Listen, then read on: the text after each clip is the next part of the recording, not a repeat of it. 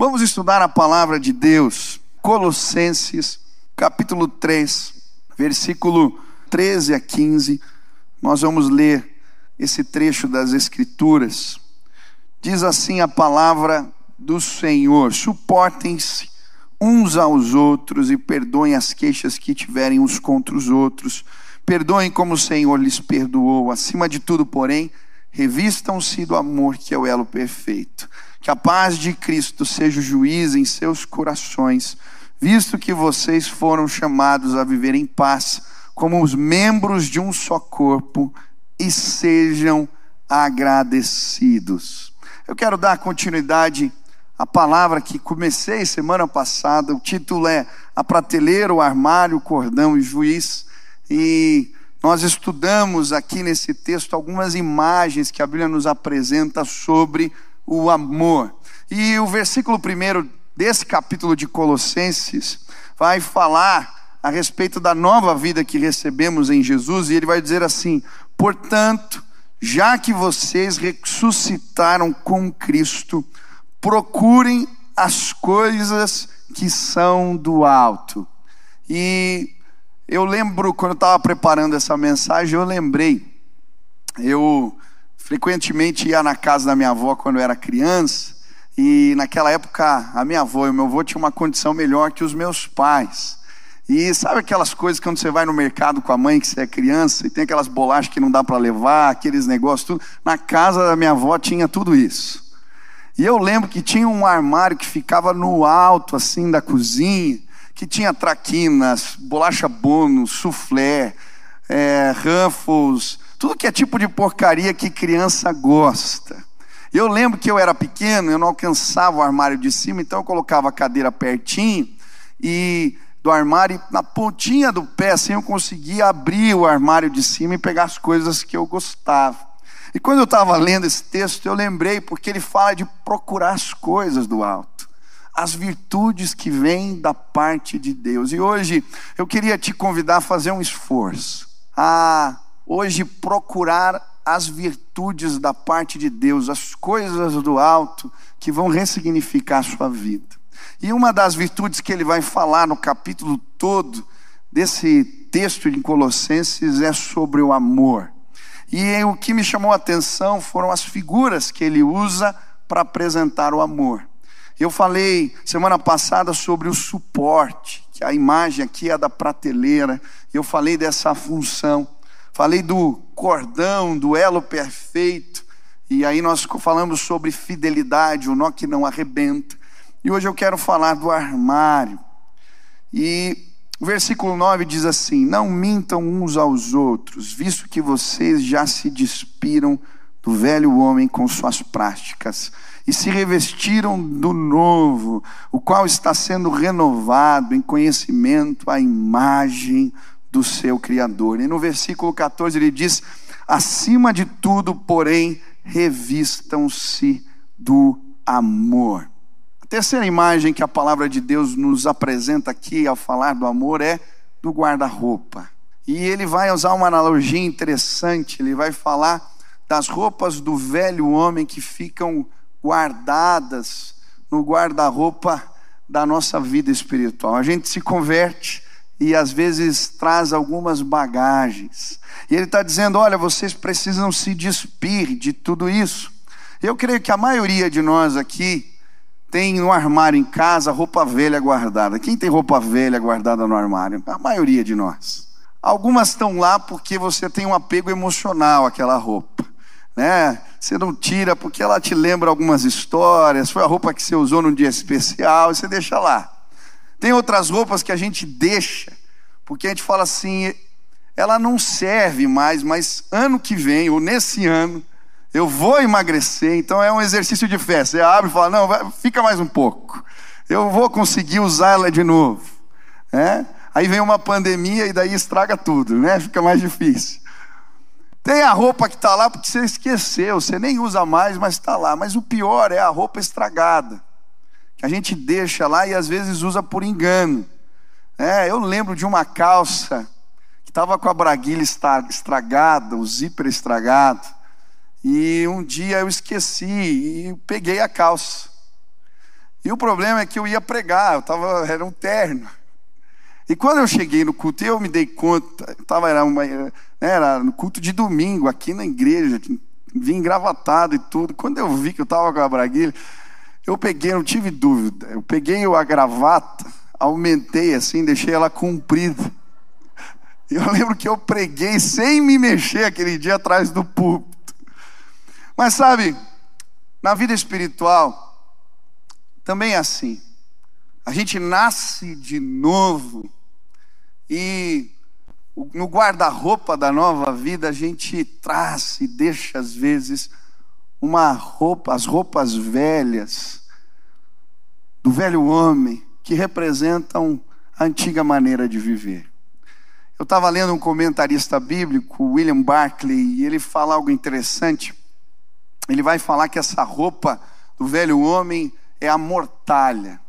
Quando Jesus ressuscita Lázaro dos mortos, depois em seguida ele vai dizer: desataio, tirem a mortalha, a roupa do morto, aquela roupa que fedia, que cheirava mal, que o enrolava. E muitas vezes nós nascemos, Jesus nos traz a nova vida, mas a gente precisa de ajuda dos outros para tirar a roupa do morto, a roupa estragada que está no armário da nova vida com Jesus. E nesse texto, o que a Bíblia vai nos dizer é que se queremos nos revestir do amor de Deus, a primeira coisa que a gente tem que fazer é tirar esses trajes estragados da nossa vida. E ele vai dizer que sem tirar esses trajes, essas práticas antigas, a gente não pode demonstrar amor de verdade. E é interessante porque ali no texto ele vai falar de várias práticas que representam a antiga maneira de viver. E uma que ele vai chamar a atenção aqui no versículo 9 é a mentira. Eu achei interessante essa palavra mentira, porque um dos significados da mentira no mundo antigo era hipocrisia, é uma das definições. E é interessante porque essa palavra hipocrisia, num primeiro momento, ela significava ator. Esse era o sentido da palavra, ator.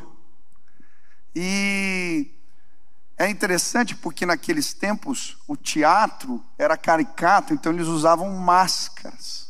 E aí a origem da palavra, aquele que usa máscaras e depois se tornou duas caras, o fingido. E sabe, eu creio que muitas vezes nós nos convertemos e continuamos com as máscaras. E uma das estratégias do inimigo é fazer a gente acreditar que nós somos assim. Ele é o pai da mentira. Ele então fica nos fazendo olhar para o espelho com as roupas do velho homem, com as máscaras. E ele diz: Você é assim. E muita gente não consegue viver o amor de maneira plena, porque se olha nesses espelhos e acredita que não tem como mudar. Eu sou desse jeito, a minha vida é assim. E ele está falando exatamente disso da pessoa que se ira e se descontrola facilmente, o pavio curto, que já tentou mudar, já tentou se consertar, já tentou se arrumar, mas não consegue, e o inimigo está dizendo: você é assim.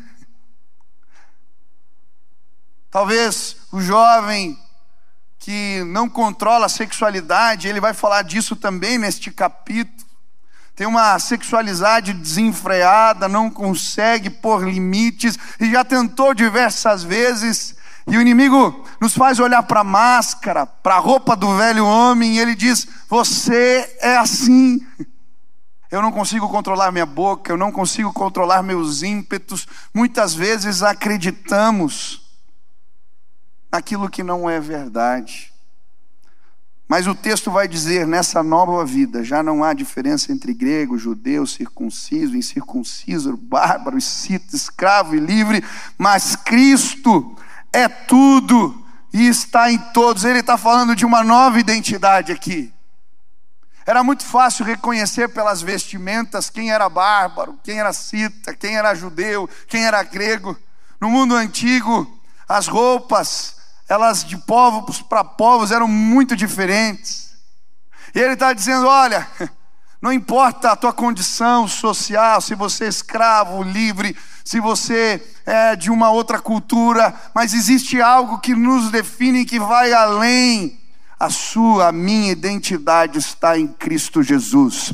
Ele nos deu nova vida. E hoje eu vim dizer para você que a verdade de Deus pode te libertar. Você pode tirar a roupa do morto. Você pode tirar as máscaras, isso não te representa. Para de ouvir esta voz que lhe diz que você nasceu assim e não tem como mudar. Hoje eu queria que você ouvisse a voz da verdade, e a voz da verdade vai dizer que em Cristo tudo se fez novo. Nós cremos no novo nascimento em Cristo Jesus. Quando aceitamos a Cristo, o Espírito começa a habitar em nós e nós ressurgimos para uma nova vida. A sua identidade está em Jesus. Eu creio. Mas sabe, o que a Bíblia vai nos mostrar é que dentro de cada um de nós existe um impostor. Eu lembro de um livro que eu li na adolescência, O Impostor que Vive em Mim. Ele retrata um pouco disso que estamos falando. Mas o que me assusta nos dias de hoje é que uma ala da igreja perdeu a fé, a fé no novo nascimento. Eu tenho ouvido, ouvido algumas pregações e algumas palavras que vão na linha de você precisa cuidar do impostor, coitado do impostor. E aí a gente alimenta o impostor que existe em nós, a gente da corda, a gente cuida, tadinho do impostor. Mas a gente se esquece da palavra da verdade, que vai dizer que o impostor que vive em nós, ele precisa ser crucificado com Cristo. E hoje eu vim dizer para você: você pode pegar a máscara, a roupa do velho homem, as bagagens que você trouxe até aqui da velha vida e você pode levar a cruz de Cristo, porque Ele tem poder para nos dar vida nova, vida plena. Você não é assim, a sua identidade está em Jesus Cristo, aleluia. Você pode parar de beber, você pode parar de ser um viciado no sexo, você pode sim tratar as pessoas melhor, você pode ser mais educado, você pode parar de mentir, você pode todas as coisas. Ele te deu uma nova vida, vista a roupa certa em nome de Jesus. É disso que se trata.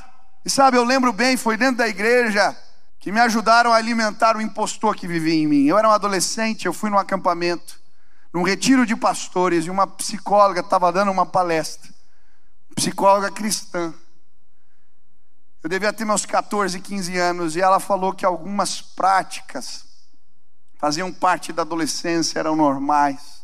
Era a descoberta da sexualidade, a descoberta do corpo. E eu lembro que naquele dia eu comecei a acreditar que alguns ímpetos eu não podia controlar, que aquilo era normal. E eu comecei a alimentar o impostor que havia na minha vida. E sabe, os anos foram passando e eu conversava com amigos na igreja e nas rodas de conversa nós confessávamos pecados. E os pecados eram sempre os mesmos. As pessoas pareciam que não mudavam. E eu comecei a acreditar que era assim. Não tem jeito. Todo mundo faz assim. Isso não tem conserto e a minha fé foi minada. Até o dia que eu descobri que eu podia sim crucificar o impostor que havia em mim na cruz junto com Jesus. E eu descobri que quando buscamos as coisas do alto, quando buscamos a intimidade e a comunhão com Deus, o Senhor tira as nossas máscaras, tira a roupa do velho homem, tira a mortalha da nossa vida. Hoje eu posso dizer: eu fui liberto pelo poder que há no sangue de Jesus. Eu recebi uma nova vida. Eu não sou desse jeito. A minha identidade está em Cristo Jesus. Tem muita gente fazendo cafuné no impostor. Tem muita gente cuidando da roupa estragada no armário da vida. Hoje eu vim dizer para você: revista-se do amor. Se você quer amar as pessoas do jeito que Jesus falou, você tem que tirar a roupa estragada do guarda-roupa da tua vida. Mas ele continua e ele vai trazer um segundo alerta. Ele diz: não apenas tirem a roupa do velho homem, mas usem os trajes que vocês receberam da parte de Deus. E ele está falando aqui dos trajes espirituais. E é muito interessante porque no meu e no seu guarda-roupa, muitas vezes a gente deixa de usar roupa boa, a gente esquece que está lá e para de usar. E na vida espiritual é igual.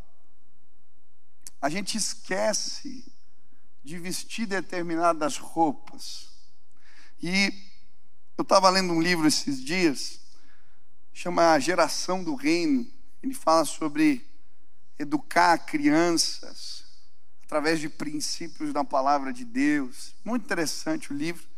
E achei bonita a história de uma mãe que foi chamada na diretoria da escola e ela foi assustada porque a diretora queria falar a respeito do seu filho. Ela chega lá e, para sua surpresa, a diretora vai falar: Olha, está acontecendo algo diferente aqui na escola com seu filho.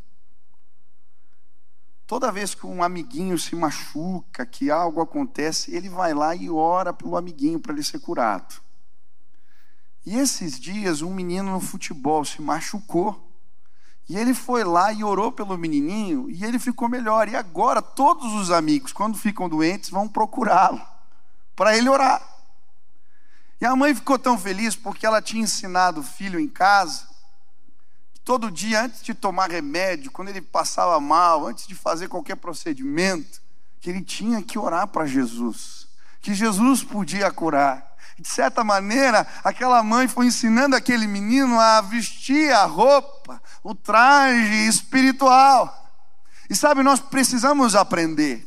Você tem filhos pequenos, você vai ver, eles não sabem vestir. O Ben, esses dias eu fiquei um tempão para ele conseguir pôr a meia sozinho. Ele embolava a meia, e aí foi pôr a camiseta, e o braço entrava na gola, e era aquela confusão. E a verdade é que existem alguns trajes espirituais que a gente não sabe usar.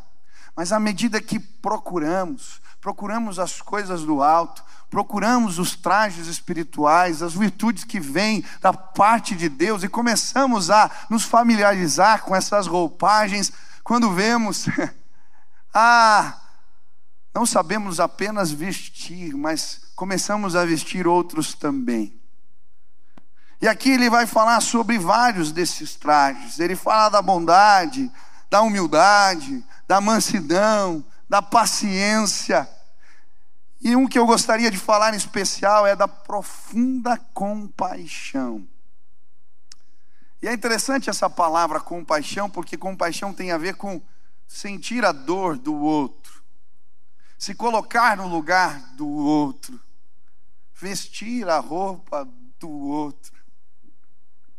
Quem aqui, quando era criança, brincou de vestir a roupa do pai ou da mãe? Eu tenho uma foto lá, um terno do meu pai, assim pequenininho, né? Sapato. E sabe, o exercício da compaixão tem a ver exatamente com isso. A Bíblia está falando que esse é um traje dos que nasceram de novo. Eles são capazes de se colocar no lugar do outro, de perceber a dor do outro de entender o coração do outro. E essa é uma capacidade que o Espírito nos dá. Eu estava fazendo um treinamento essa semana e achei tão interessante. Estava falando sobre um mindset, né, uma configuração da mente voltada para a compaixão. E achei interessante porque ele falava que, mesmo o empresário, aquele que está liderando nos negócios, ele precisa ter a sua mente configurada para sentir a dor do cliente, para sentir a dor dos seus colaboradores. Nós precisamos nos programar dessa maneira. Esse é um exercício. E aí ele fez uma analogia, era um devocional, falando desse traje, desta roupa, falando que Jesus se movia em compaixão. E aí vieram os exemplos, eu achei tão bonito. Um empresário contando, ele trabalhava no setor de restaurantes e havia muita rotatividade dos colaboradores. Esse é um setor que há muita rotatividade. E ele não sabia como resolver. E então ah, ele começa a fazer esse exercício, a vestir essa roupa, esse traje da compaixão, e começa a, se colocar na condição dos seus funcionários. E ele começa um dia, terminou o expediente, e ele começa a acompanhar. E ele viu que vários colaboradores andavam muito a pé, porque não tinham recursos para voltar para casa. E ele diz: Eu preciso fazer algo por essa gente. E ele começa uma campanha então e compra bicicletas para todos os colaboradores que voltam a pé. Aí ele faz uma pesquisa na empresa, e ele descobre que a maioria dos que trabalhavam ali tinham muita dificuldade para fazer as três refeições, para alimentar os seus filhos, eram pessoas que tinham dificuldades financeiras. E aí ele cria um programa na empresa, como era uma empresa de alimentos, ele começa então a montar os kits também para os funcionários.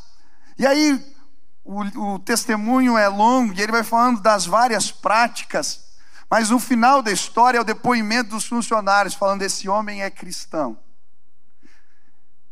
E que privilégio trabalhar num lugar onde os valores de Jesus são pregados, mas não só através da palavra, eles são vividos.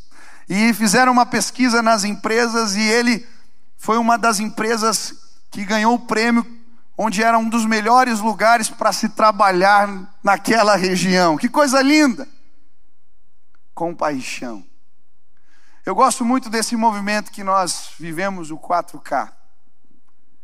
Porque parece que no mês de novembro nós reprogramamos a mente para sentir a dor do outro. Literalmente colocamos a roupa da compaixão e todo dia chega a mensagem para mim: Pastor, eu sou da recepção, tenho uma irmã aqui que ela não tem condição, mas ela perdeu a prótese, e será que a gente pode fazer algo? E aí, uma história de alguém que perdeu algo, sofreu um acidente, e as pessoas começam a se unir para fazer alguma coisa. Eu ouvi tanta história essa semana. Uma casa que pegou fogo, os irmãos de uma célula reconstruíram a casa, fizeram uma campanha, estão colocando os móveis agora, tanta coisa acontecendo. Ouvi uma história de uma jovem que um morador de rua pediu ajuda para uma senhora que era vizinha dela. Elas foram lá, fizeram comida para aquela mulher e ela virou avó da célula. Agora elas adotaram, foi ano passado isso. Até hoje ajudam essa mulher. Quando nós temos a percepção de Jesus, vestimos os trajes do Espírito, a roupa que Deus nos deu da nova vida, o amor de Deus flui através de nós. Hoje eu vim dizer para você que o amor de Deus tem a ver com um guarda-roupas. Se você ama, você precisa tirar a mortalha do guarda-roupa. Não dá mais para tratar a mulher desse jeito não dá mais para ter a relação que você tem com os teus funcionários, não dá mais para usar esses trajes. Você recebeu uma nova identidade de Jesus. Por isso, procure as coisas do alto, se veste com as roupas do Espírito e revela o amor de Jesus. Aleluia.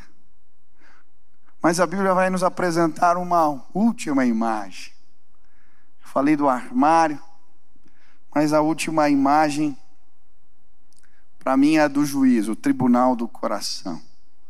E o versículo 15 diz que a paz de Cristo seja o juiz em seus corações, visto que vocês foram chamados a viver em paz, como membros de um só corpo, e sejam agradecidos.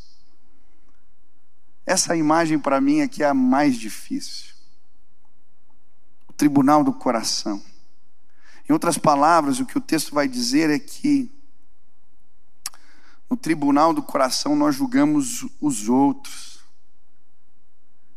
E o que deve arbitrar tem que ser a paz de Cristo.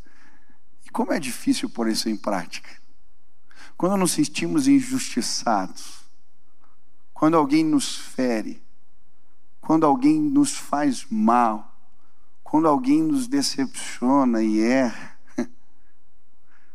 a gente julgar os outros no tribunal do coração e a paz de Jesus ser o juiz, o árbitro. Para mim, essa é uma das demonstrações de amor mais difíceis.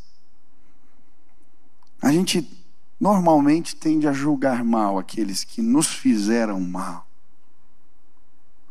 E pior, o texto diz assim: vocês foram chamados para paz. Por isso procurem a paz e mais, e sejam agradecidos. Poxa, quando o outro pisa no calo, ainda ser agradecido. Quatro do ano passado aconteceu algo interessante comigo. Eu tenho um problema, às vezes eu, quando fico bravo, eu fico bravo mesmo. E eu lembro que a gente estava saindo do mercado e no estacionamento.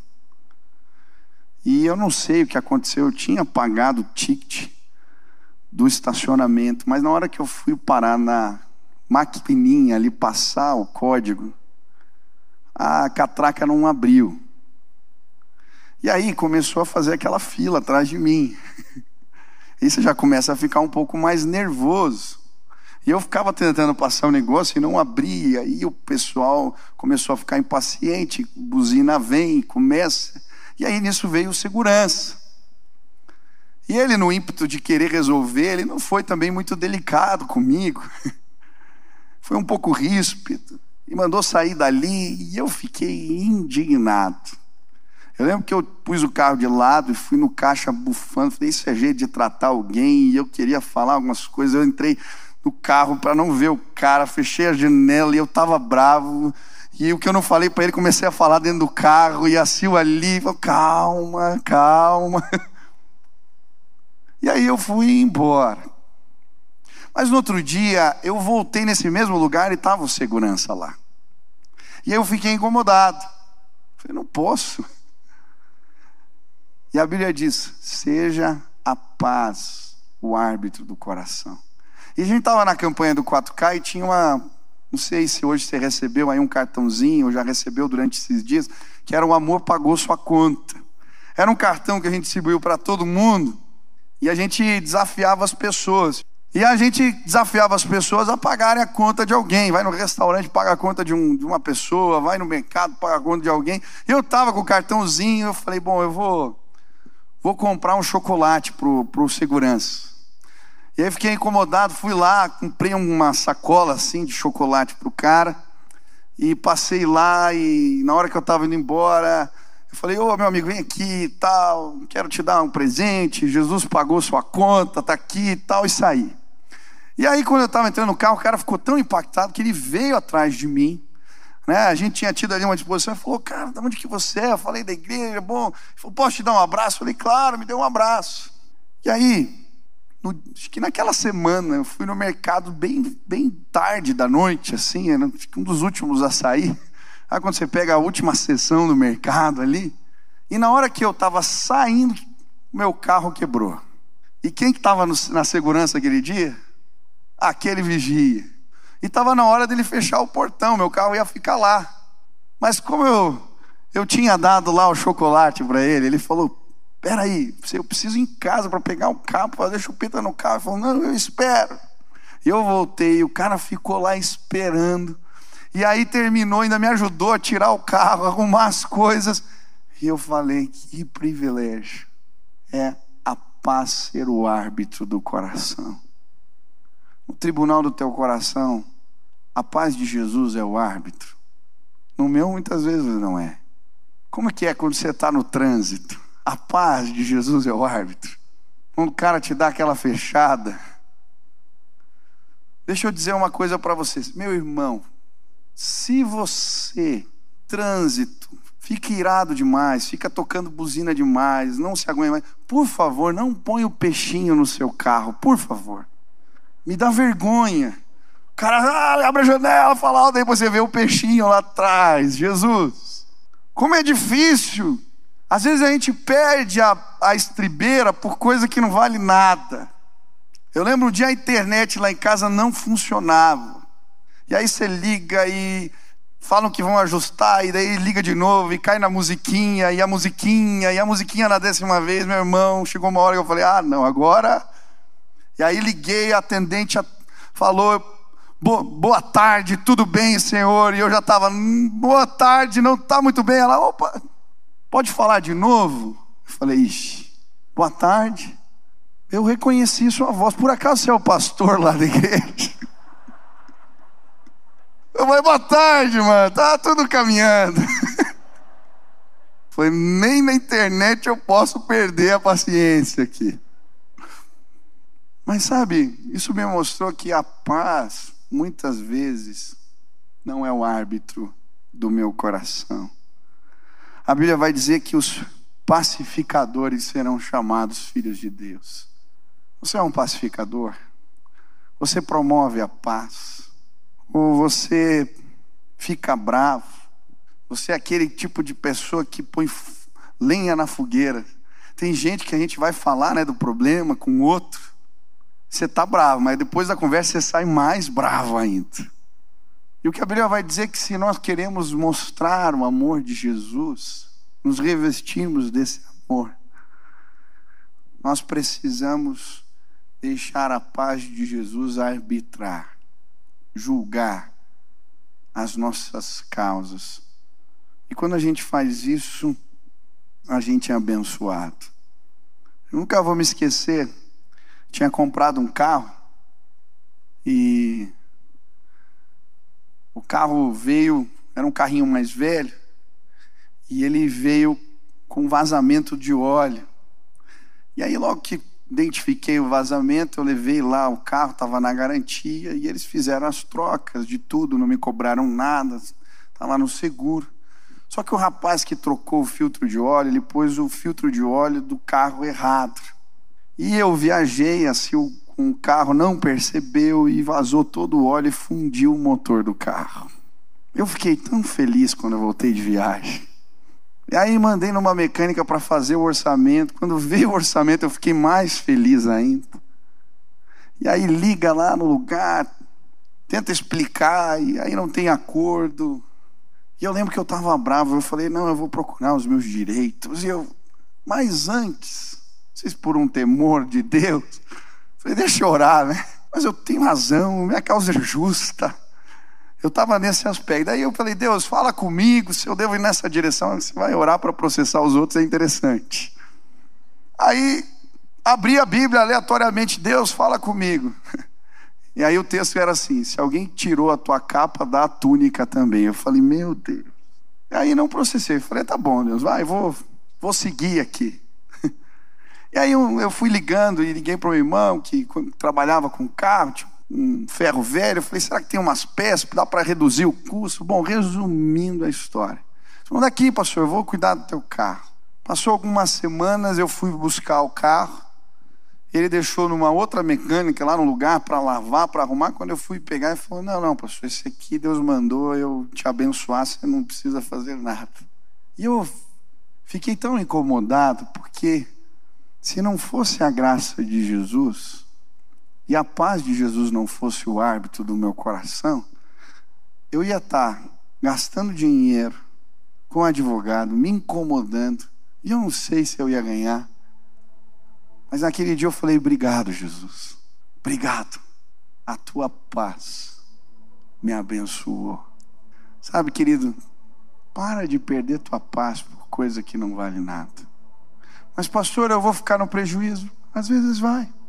Ah, e se o irmão não abençoasse, você ia pagar a conta, ué. Isso é a graça de Deus que extrapola. Mas às vezes a gente resolve as coisas na vida só na base da pancada. E a gente perde a alegria. A gente está sempre angustiado, sempre nervoso, Quantas vezes eu já fiz assim? Hoje eu queria pedir Jesus que no tribunal do meu coração a tua paz seja o árbitro. Ah, isso é difícil, pastor. É. Os ensinamentos de Jesus não são fáceis. Ele manda a gente andar mais uma milha. Ele manda a gente dar outra face. Ele manda a gente ficar no prejuízo.